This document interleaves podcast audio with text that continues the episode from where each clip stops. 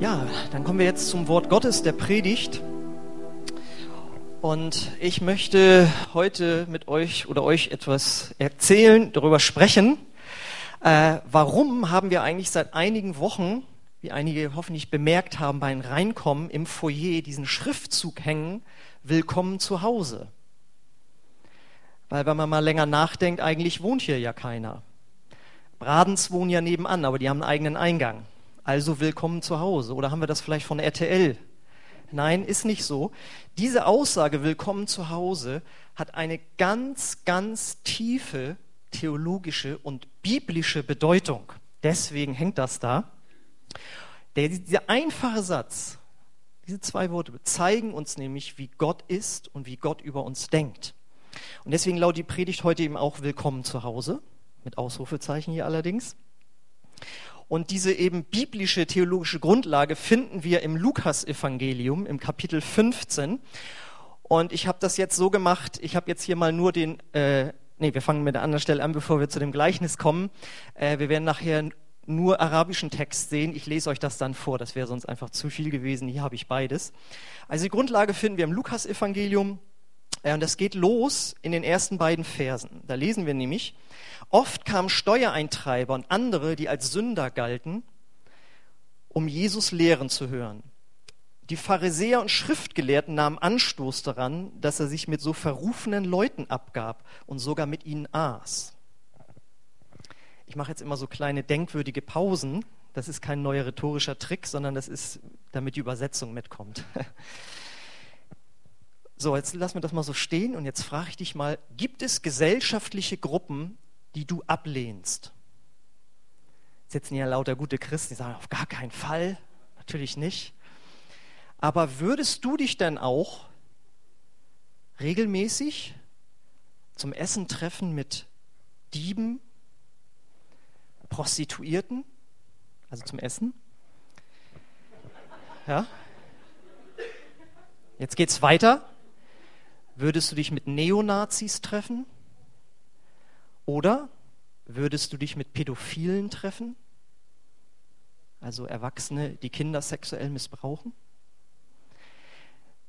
Darüber müssen wir, das müssen wir im Hinterkopf haben, weil mit solch damals ähnlich unbeliebten Menschen und Menschengruppen hat Jesus sich damals getroffen. Das verbirgt sich hinter dem Satz, es waren Sünder.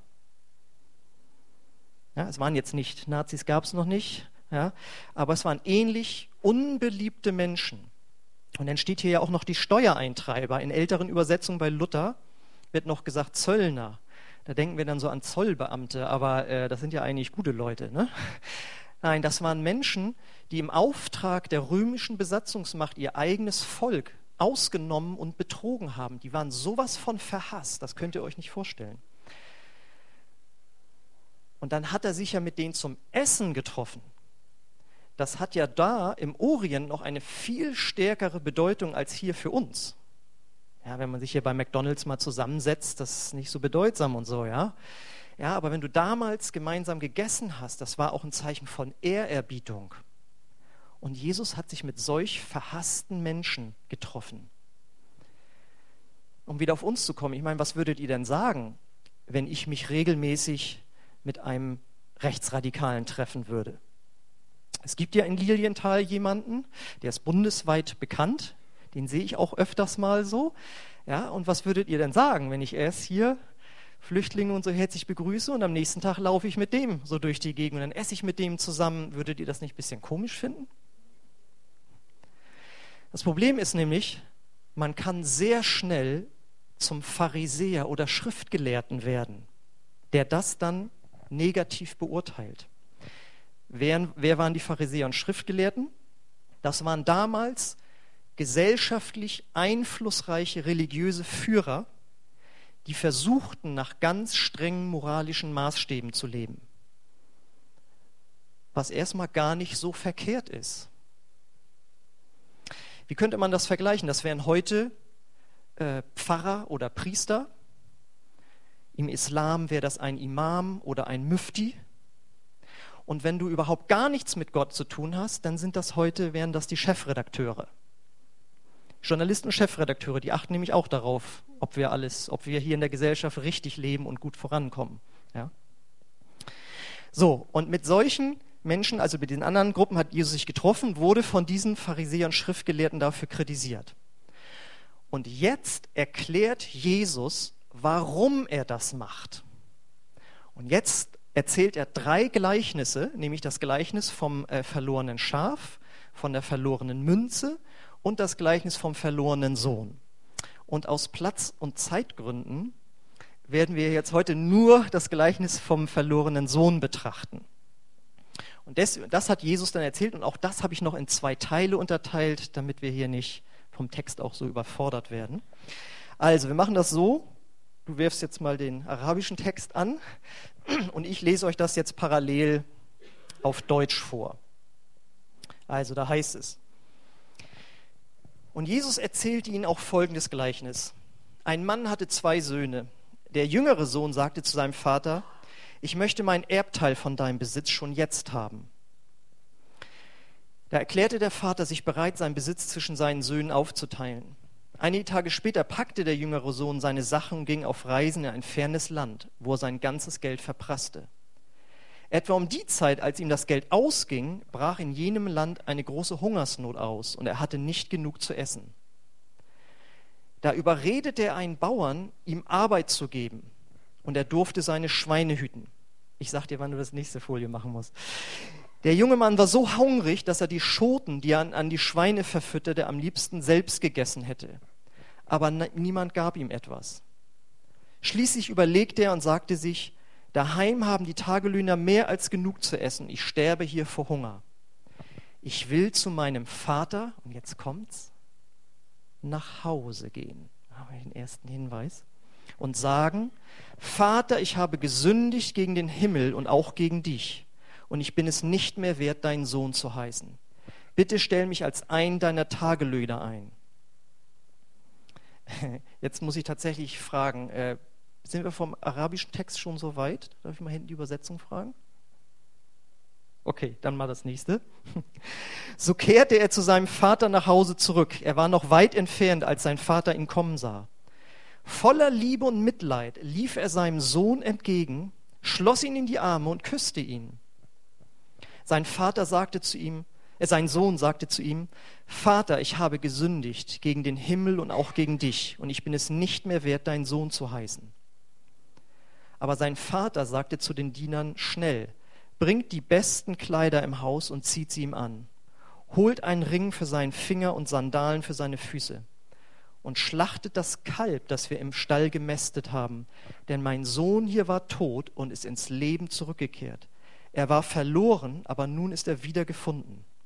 Und ein Freudenfest begann. Okay, nochmal rekapitulieren. Wir haben hier einen jungen Mann, der das Leben genießen möchte. Mal sozusagen richtig die Sau rauslassen. Und dafür braucht man ja Geld. Ne? Wenn man die Sau rauslassen will, brauchst du Geld. Und jetzt geht er zu seinem Vater und verlangt sein Erbe. Und das ist im Orient ein Affront. Das ist jetzt schon nicht nett, aber dort bedeutet das so viel wie, ich wünschte, du wärst schon tot. Und äh, wir sind hier zwar auch groß geworden mit dem Gebot, du sollst Vater und Mutter ehren, aber das ist ja nicht mehr so hoch angesetzt. Aber im Orient gelten Väter äh, und Eltern werden sehr, sehr hoch angesehen. Und zu sagen, gib mir jetzt dein Erbe, das ist ein Affront. So, und er zieht los mit dem Geld und verprasst alles. Wir hören später noch, er hat es auch mit Prostituierten durchgebracht. Und irgendwann ist das Geld alle und er ist so kaputt, er ist so weit unten angelangt, dass er bei den Schweinen landet. Und das ist für uns dann auch sicherlich nicht angenehm, aber ich meine, ein Bauer arbeitet ja auch im Schweinestall. Ja? Aber wenn wir wissen, was Schweine für Juden damals bedeutet haben oder heute noch, oder auch für Moslems, das sind unreine Tiere und das ist Also schlimmer kann es nicht mehr werden, dass du bei den Schweinen landest. Das ist das Schlimmste, was es gibt. Und jetzt ist er also so am Ende und so weit unten, dass er schuldeinsichtig wird. Ich habe irgendwas falsch gemacht. Ich habe gegen Gott gesündigt, er zitiert ja den Himmel, und vor allen Dingen ich gegen mein, bin ich gegen meinen Vater im Zuhause schuldig geworden. Also er wird richtig herzenseinsichtig durch diese Krise. Und dann heißt es, und dann kehrt er nämlich nach Hause zurück. Wir haben ja immer unten den Schriftzug im, im Blick. Er kehrt nach Hause zurück. Und da kommt jetzt die große Sensation, auch für die damaligen Zuhörer. Dort wird er wieder erwarten, nicht abgelehnt, sondern liebevoll empfangen. Das ist die große Sensation in dem Gleichnis. Er wird liebevoll empfangen. Es heißt, der Vater sah ihn von weitem. Das heißt, er muss da gestanden haben, der Vater, und immer jeden Tag geguckt haben, wann kommt mein geliebter Sohn endlich wieder zurück. Und wir merken, es geht in diesem Gleichnis eigentlich um den Vater, nicht um den Sohn. Ja, jemand sagte auch, eigentlich müsste das Gleichnis nicht das Gleichnis vom verlorenen Sohn heißen, sondern das Gleichnis vom komischen Vater. Weil wenn man so beleidigt worden ist von dem eigenen Sohn, ihn dann so zu empfangen, das ist ungewöhnlich. Und äh, nicht nur das, nicht nur, dass er mit offenen Armen angenommen wird und geküsst wird, das ist schon stark, sondern dieser Sohn, der das Erbe verprasst hat und diese Beleidigung gelebt hat, wird jetzt in seinen alten Stand wieder eingesetzt. Denn das wird symbolisiert dadurch, dass der Vater sagt, bringt ihm den Ring und die Sandalen. Und das hat bedeutet, er bekommt seine alte, seinen alten Einfluss, den er äh, hatte und auch später noch haben würde, wenn der Vater tatsächlich gestorben ist, den bekommt er jetzt wieder zurück. Das haben Ring und Sandalen ausgedrückt. Und um das Ganze noch zu toppen, gibt es am Ende ein Freudenfest.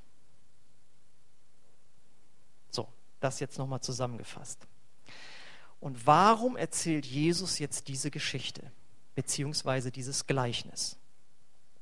Ein Gleichnis vergleicht ja geistliche, übernatürliche, himmlische, göttliche Sachverhalte mit einem natürlichen, menschlichen, irdischen, damit wir das verstehen können, was im Himmel abgeht. Okay, und was steht in dem Gleichnis wofür? Der Vater steht natürlich für Gott. Und wenn ich jetzt natürlich sage, war das für die damaligen Menschen und vor allen Dingen für die Pharisäer überhaupt nicht natürlich. Gott als Vater zu bezeichnen, ist eine Sensation, die Jesus Christus uns Menschen gebracht hat. Es gibt keine Weltreligion, wo Gott als Vater bezeichnet wird. Selbst im Alten Testament finden wir das nur eine Handvoll Mal und im Neuen Testament über 150 Mal, dass Jesus und Gott überhaupt äh, ihn als Vater, dass Gott als Vater bezeichnet wird. Das ist ein, eine der Offenbarung des Neuen Testamentes. Und das ist auch einzigartig, wie gesagt, unter den Weltreligionen. Okay, der jüngere Sohn, wofür steht der? Der jüngere Sohn steht für Menschen ohne Gott, die ohne Gott leben, beziehungsweise die ihn verlassen haben. Und das Erbe, wofür steht das? Das Erbe steht für unser Leben, das Gott uns geschenkt hat, mit all seinen Möglichkeiten, mit seinem ganzen Potenzial. Deine Lebenszeit, deine Lebenskraft, dein Geld, deine Freunde und Verwandte vor allen Dingen auch, aber, und noch wichtiger, all deine Begabung. Alles, was du an Begabung bekommen hast, Das steckt in deinem Leben drin. Das ist das Potenzial, wo Gott sagt, damit kannst du etwas machen. Und wir als Menschen haben eben die Wahl. Wir können mit Gott leben, mit ihm zusammenleben. Das höchste Gebot lautet, du sollst den Herrn, dein Gott, lieben. Wir können Gott mit unserem Leben ehren. Wir können ihm dienen und anderen Menschen. Wir können seinen Willen tun. Oder wir können ohne ihn leben, ohne seinen Rat, ohne sein Wort vor allen Dingen und damit für uns leben. Und so ein Leben, und das war das der Eindruck, den Detlef hatte, das bezeichnet Jesus auch als der breite Weg. Dieses Leben leben die meisten Menschen. Und so ein Leben kann oder endet oft in einer Sackgasse oder in einer Krise. Das sind, sag ich mal, in unserer Gesellschaft ganz, ganz oft Beziehungsprobleme, Scheidung, Einsamkeit, Depressionen, ein Gefühl der inneren Leere, obwohl man Geld hat, obwohl man sogar, man hat Familie, man hat Freunde, man hat einen erfüllenden Beruf, eine innere Leere. Soll das alles gewesen sein? Ja. Auch kann hinlaufen zu einer gewissen Perspektivlosigkeit. Was soll aus mir noch werden? Oder wofür habe ich bis jetzt eigentlich gelebt? Dann natürlich Ängste, Krankheiten, Süchte. Und dann eben kann auch sein, das ist alles nur kann, ja, und dann natürlich auch ein unmoralisches Leben bis hin zur Kriminalität. Bis man sogar da landet, bei den Gruppen, die ich am Anfang aufgezählt habe, mit denen Jesus sich dann eben getroffen hat. Da kann ein Leben enden ohne Gott. Und deswegen, viele, viele Menschen bräuchten wirklich ganz aktuell Gott. Und die Bibel sagt sogar, jeder Mensch braucht Gott. Jeder Mensch braucht Gott. Denn wir lesen in Römer 3, 23, da heißt es vom Apostel Paulus, hat er geschrieben, denn alle Menschen haben gesündigt und das Leben in der Herrlichkeit Gottes verloren. Und alle heißt so viel wie alle. Das musste ich auch irgendwann mal für mein Leben erkennen. Ich bin ja erst mit 23 Jahren Christ geworden. Bin zwar auch konfirmiert, aber das war halt, um die Stereoanlage zu finanzieren. Und ich habe versucht, ein super Leben zu führen. Wie macht man das? Man lässt sich lange Haare wachsen und spielt E-Gitarre. Nein, ja, also ich habe in der Rockband gespielt, in der Diskothek gearbeitet und das Leben genossen. Und irgendwann wurde mein Bruder Christ und ich musste mich anfangen, mit seinem Glauben auseinanderzusetzen. Der ging dann auf einmal in so eine Gemeinde wie hier. Ich dachte, in welcher Sekte ist er jetzt gelandet? Und dann habe ich angefangen, selbst das Neue Testament zu lesen. Und habe ich gemerkt, wenn es Gott wirklich gibt, dann brauche ich ihn auch. Ich habe damals auch noch niemanden umgebracht oder vergewaltigt oder sonst was, aber in meinem Herzen hatte ich schon viele Ressentiments gegenüber anderen Menschen. Ja, ich war ein Lästermaul, ja, mal als ein Beispiel. Und ich merkte, auch ich habe Dinge getan, die vor Gott nicht in Ordnung sind. Und ich habe mein Leben nur für mich gelebt. Und dann hat sich Gott mir gezeigt, ja, ich habe mich mit dem Evangelium beschäftigt und habe da erkannt, es gibt einen liebenden Gott, einen Vater, der auf mich wartet, der mich nicht verurteilt, sondern der mir vergeben will. Und das nennt man Gnade. Gnade bedeutet unverdiente Gunst. Ich habe nichts gemacht, wo Gott hätte sagen können, ey, super, was dich brauche ich noch in meinem Reich, so wie du so für dich lebst, wie du mit anderen umgehst, genauso jemanden brauche ich bei mir. Ich hatte da nichts vorzuweisen, aber Gott hat mich trotzdem geliebt und mich angenommen, weil er mich liebt. Und ich glaube, das ist die Botschaft, die eben alle Menschen brauchen. Weil mit Gott können wir ein Leben leben, nach dem wir uns alle sehen. Und das braucht jeder. Und pass auf, jetzt kommt, jetzt kommt die Erklärung. Und deswegen saß Jesus mit diesen Menschen zusammen. Weil er ihnen sagte, ihr könnt ein anderes Leben, ein besseres Leben führen. Und da ist ein Gott, der auf euch wartet. Das heißt, Jesus wollte ihnen den Weg nach Hause zeigen. Den Weg zu Gott nach Hause. Willkommen zu Hause, hat er im Grunde ihnen zugerufen. Kommt zu mir, kommt zu Gott und Gott wartet auf euch, so wie der Vater in dem Gleichnis. Weil nur bei Gott finden wir Frieden, Liebe, Erfüllung für die Seele. Also ich bin jetzt über 20 Jahre Christ. Ja, ich bin jetzt genau 22 Jahre Christ. Und davor habe ich 23 Jahre ohne Gott gelebt. Das heißt, ich komme jetzt bald an den Punkt, wo ich länger Christ bin, als ich noch kein Christ war. Und ich habe es noch keinen Tag bereut. Ich meine, noch keinen Tag. Gott hat mir den Frieden gegeben, den ich vorher nicht bekommen habe. Durch die langen Haare und die E-Gitarre. Darum geht es natürlich nicht. Es geht ja um die Anerkennung, die man bekommen hat. Ne? Wenn man dann äh, äh, gespielt hat und dann, oh, du bist so cool. Das hat aber nicht langhaltig glücklich gemacht. Aber seit ich bei Gott bin, habe ich den Frieden. So. Und deswegen haben wir das da unten bei uns im Foyer bereits hängen, dass jeder willkommen ist bei Gott.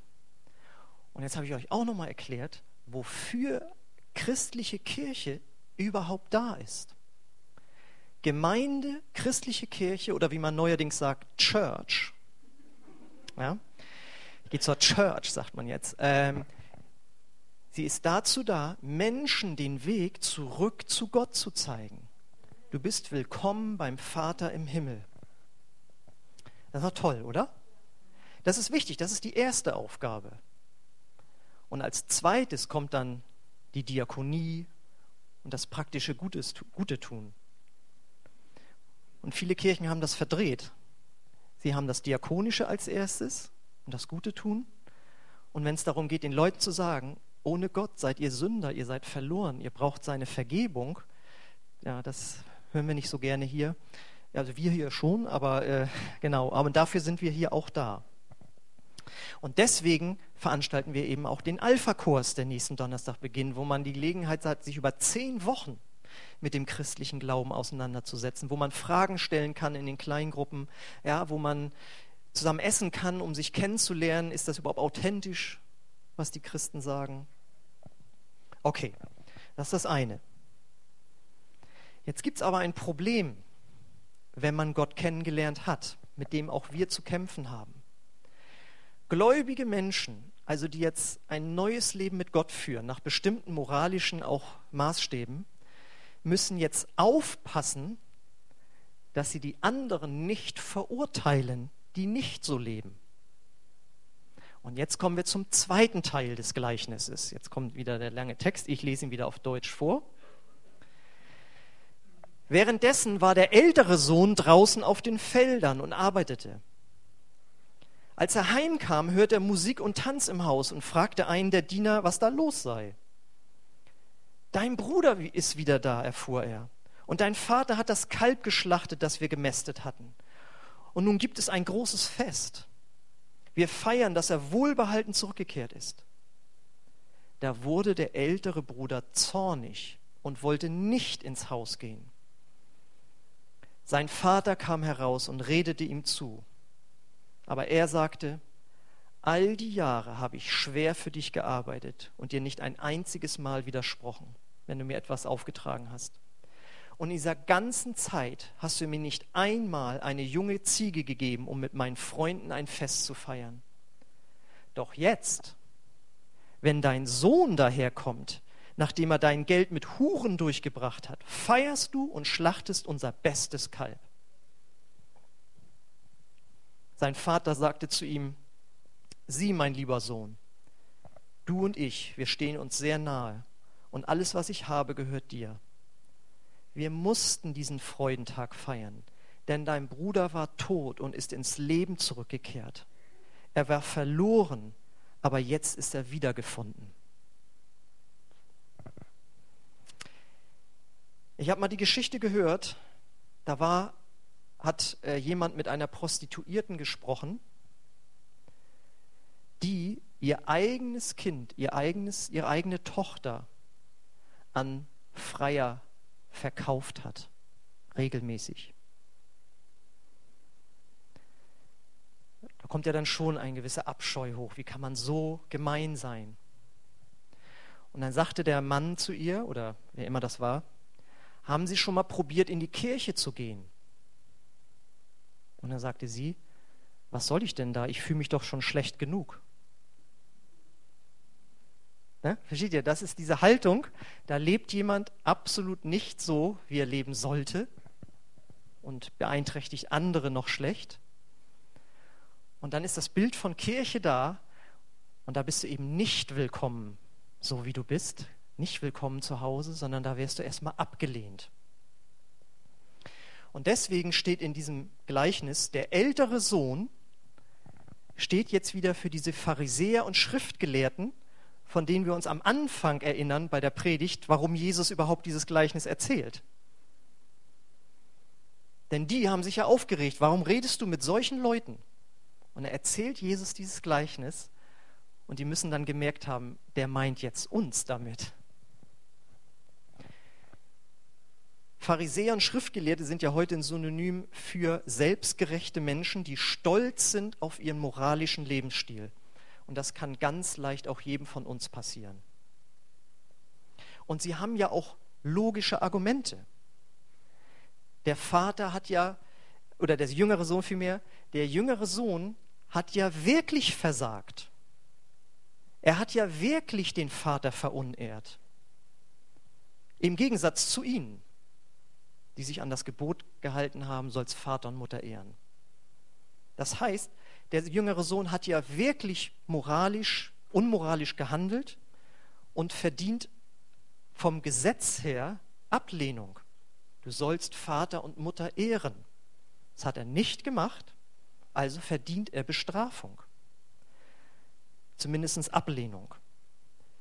Das heißt, nach der Logik des Gesetzes hätte er nicht willkommen geheißen werden dürfen. Nicht willkommen zu Hause geheißen werden dürfen.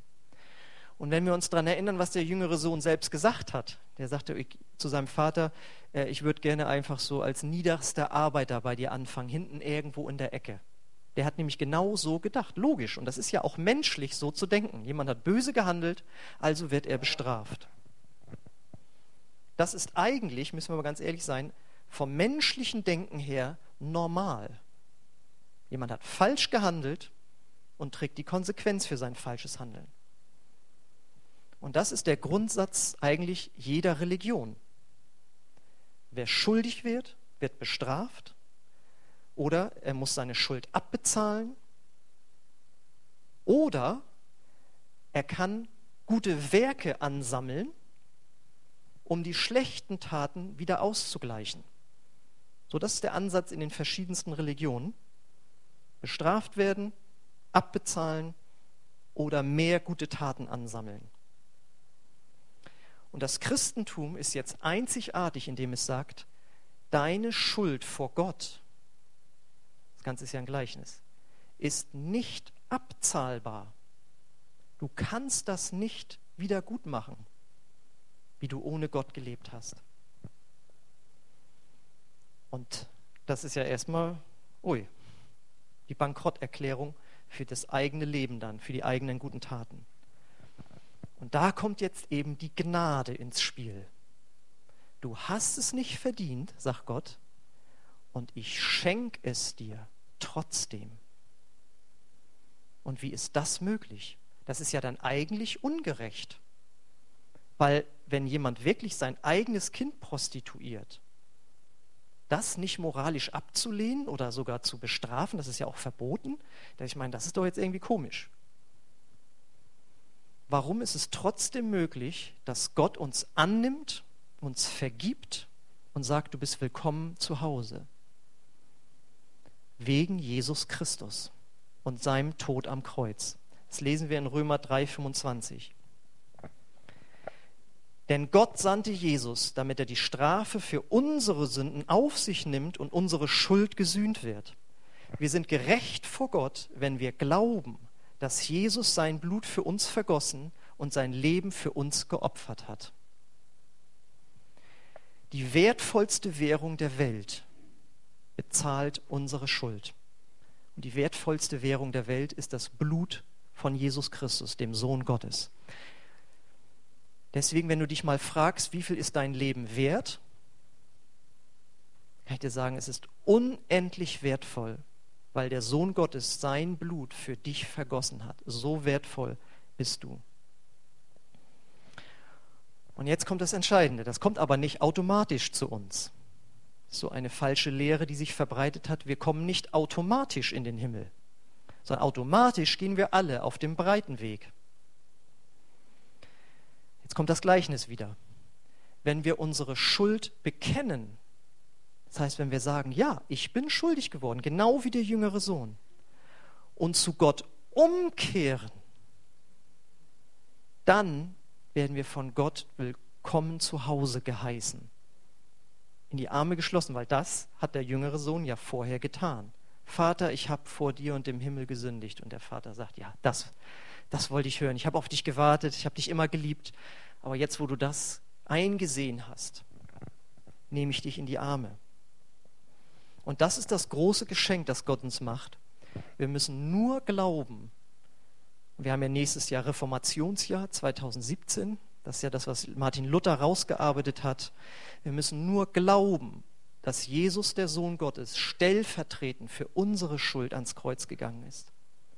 Das heißt, die Erlösung ist ein Geschenk. Und deswegen heißt Evangelium übersetzt eben auch gute Botschaft, weil ich meine, ein Geschenk zu bekommen, das hören wir alle immer gerne. Deswegen ist Weihnachten ja so das beliebteste von den christlichen Festen. Ostern ist eigentlich das Wichtigere, aber weil es Weihnachten Geschenke gibt. Ja, das heißt, das ist die große Offenbarung. Gott schenkt uns die Erlösung. Aber du musst dieses Geschenk auch annehmen. Es liegt nicht automatisch bei dir im Briefkasten. Es wird dir nicht als Säugling mitgeteilt, sondern du musst es in einer bewussten Entscheidung annehmen. Und daran soll dich jedes Mal der Schriftzug erinnern, wenn du hier reinkommst. Ja, ich habe irgendwann mal die Entscheidung getroffen, zu Gott zurückzukehren. Und auch wenn du jetzt als Christ daneben haust und falsch lebst, Du kannst immer wieder zu Gott zurückkehren. Und ein Pastor sagte mal, äh, du musst dich nicht ändern und dann zu Gott kommen, sondern du kannst zu Gott kommen und dann wird er dich verändern. Das Einzige, was du machen musst, ist, dass du ehrlich wirst vor dir und vor Gott und sagst, Gott, ich habe da versagt. Und dann wird Gott dich annehmen und dich verändern. Und das ist fantastisch. Also, und das müssen wir als Christen wissen, bei Gott ist jeder herzlich willkommen. Ja, jeder ist in unseren Gottesdiensten herzlich willkommen. Aber wir verkündigen auch jedem die Botschaft, Gott ruft dich zur Umkehr äh, und er schenkt dir die Erlösung. Und äh, das ist eine fantastische Botschaft, die ich jetzt schon seit 20 Jahren äh, predigen darf. Und ich freue mich, dass es immer wieder Menschen gibt, die diese Botschaft annehmen. Und ich möchte halt heute natürlich auch die Einladung aussprechen, dass du auch heute Ja sagen kannst zu Gott. Entweder das erste Mal oder dass du auch wieder neu zu Gott kommen kannst. Denn das ist eine Entscheidung, die du treffen musst. Das wird nicht automatisch über dich kommen, sondern du musst dich dafür entscheiden, so wie der jüngere Sohn. Und wie ich immer sage, jeder von uns ist nur ein Gebet von Gott entfernt. Es muss aber ein Gebet von Herzen sein. Und wenn du noch Fragen hast und das vertiefen möchtest, dann lade ich dich ein zum Alpha-Kurs.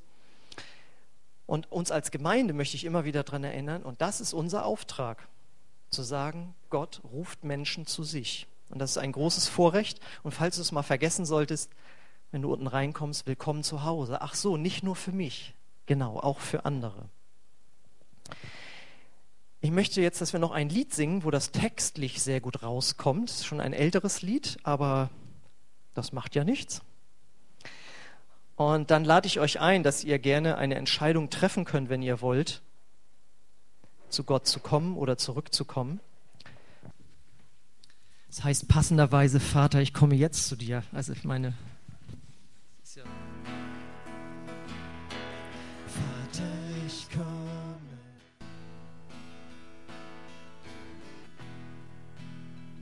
Genau, und ich möchte jetzt einfach für euch beten und euch das auch ans Herz legen, diese Entscheidung zu treffen oder neu zu treffen. Vater, ich will zu dir zurückkommen oder neu zu dir zurückkommen.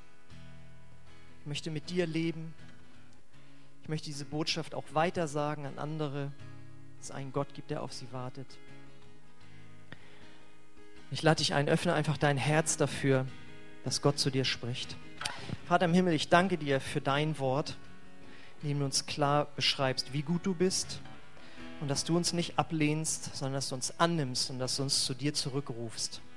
Ich danke dir, Jesus, für deinen Tod. Ich danke dir für das Evangelium, diese frohe Botschaft, Herr, dass du uns die Erlösung schenkst. Das ist so genial. Und ich danke dir, dass wir als Kirche und Gemeinde das verkündigen dürfen, dass es dich gibt, Vater, und dass du uns zu dir ziehen willst. Ich danke dir für das ewige Leben, das du uns anbietest. Und ich bete jetzt, Herr, für jeden Einzelnen, der hier ist, dass er einfach in seinem Herzen berührt wird von dir und erkennt, wo er steht mit dir oder sie. Ob nah bei dir oder ganz weit weg. Und ich danke dir, Herr, dass dein Wort sagt, deine Güte leitet uns zur Umkehr. Nicht die Angst, sondern deine Güte, die wir heute gehört haben. Ich möchte dich einfach fragen, wenn du heute Morgen hier bist und du weißt, du bist nicht eng an Gott dem Vater dran, aber du möchtest es auch sein. Und du hast gehört, es ist möglich, wenn du in deinem Herzen Ja sagst dazu und umkehrst. Und ich möchte dich einladen, wenn du diese Entscheidung treffen möchtest, mit Gott dem Vater zu leben, dann lade ich ein, dass wir gemeinsam ein Gebet sprechen, wo du Jesus als Herrn und Erlöser in dein Leben aufnehmen kannst und mit ihm dein Leben leben kannst und mit ihm den schmalen Weg in den Himmel gehst. Und das ist eine Entscheidung, die jeder treffen kann und muss, aber es ist dir überlassen. Und ich lade dich ein, wir sprechen einfach gemeinsam laut ein Gebet. Wenn du möchtest, kannst du dieses Gebet mitsprechen. Wenn nicht, machst du es einfach nicht. Ich bete das Satz für Satz vor. Und wenn das etwas, wenn das dein Herzensanliegen ist, wenn es dein Herz berührt, dann bete es einfach Satz für Satz mit. Vater, ich komme jetzt zu dir. Und ich danke dir für deine Gnade. Ich danke dir für Jesus. Und ich sage Ja zu dir, Jesus. Vergib mir meine Schuld. Ich will dir nachfolgen, weil ich an dich glaube. Denn du bist auferstanden von den Toten. Amen. Und ich möchte noch für uns als Gemeinde beten, dass wir einfach so eine Gemeinde sind, wo nicht nur wir uns willkommen heißen, willkommen äh, fühlen, wenn wir hierher kommen, äh, sondern äh, jeder einfach, dass wir diese Ausstrahlung haben und nicht nur hier im Gebäude durch so einen Schriftzug, sondern einfach, weil wir Gott des Liebe kennengelernt haben und das kann man ja auch zu Hause, auf der Arbeit, in der Schule, im Studium leben. Und dafür bete ich jetzt noch für euch, weil da haben wir manchmal ein Problem. Ne? Vater, ich danke dir dafür, dass du nicht möchtest, dass wir hier verkrampft durch die Gegend rennen mit irgendwelchen Traktaten oder sonst was, sondern weil wir einfach deine Liebe kennengelernt haben, dass wir diese Ausstrahlung haben, Herr. Dass wir Menschen sind, die andere Menschen annehmen, so wie sie sind, so wie Jesus. Und äh, die ihnen den Weg zu dir zeigen, Vater. Ich bitte, segne uns auf diesem Weg, Herr, als Gemeinde und jeden Einzelnen. Ich danke dir, Herr, dass du da mit uns bist. Amen. Amen. Ich möchte wie immer einladen, wer jetzt nach dem Gebet, äh, nach dem Gottesdienst noch Gebet haben möchte. Vielleicht auch, weil du krank bist. Du hast gehört, Gott heilt. Wenn du eine andere Not hast in deinem Leben, dann darfst du jetzt nach vorne kommen. Wir haben hier Beter, die stehen für dich bereit. Die können sich schon mal aufstellen und die möchten dann gerne mit dir beten, damit du Heilung und Hilfe bekommst in deinem Leben. Ansonsten äh, lade ich jeden ein, der dieses Gebet zum ersten Mal gesprochen hat, gleich nach mir, zu mir nach, auch nach vorne zu kommen. Dann möchte ich dir gerne nächste Schritte erklären für dein Leben als Christ. Und ansonsten seid ihr natürlich alle noch herzlich eingeladen, unten im Gemeinschaftsraum noch Gemeinschaft zu haben, in unserem Zuhause hier, bei Kaffee und Kuchen. Ja, und jetzt möchte ich für euch noch beten, euch segnen und dann dürft ihr fröhlich eure Straße ziehen. Ja, Vater, wir danken dir für diesen Gottesdienst. Wir danken dir, dass du uns begegnet bist. Und ich bete, dass jeder jetzt einfach mit dir nach Hause geht oder dass wir gemeinsam mit dir, Jesus, noch Gemeinschaft haben. Und danke, Herr, für diesen Sonntag und diese Zeit, die du uns geschenkt hast. Und der Friede Gottes, der höher ist als alle Vernunft, der bewahre eure Herzen in Christus Jesus, unserem Herrn. Amen. Amen. Gesegneten Sonntag noch. Tschüss.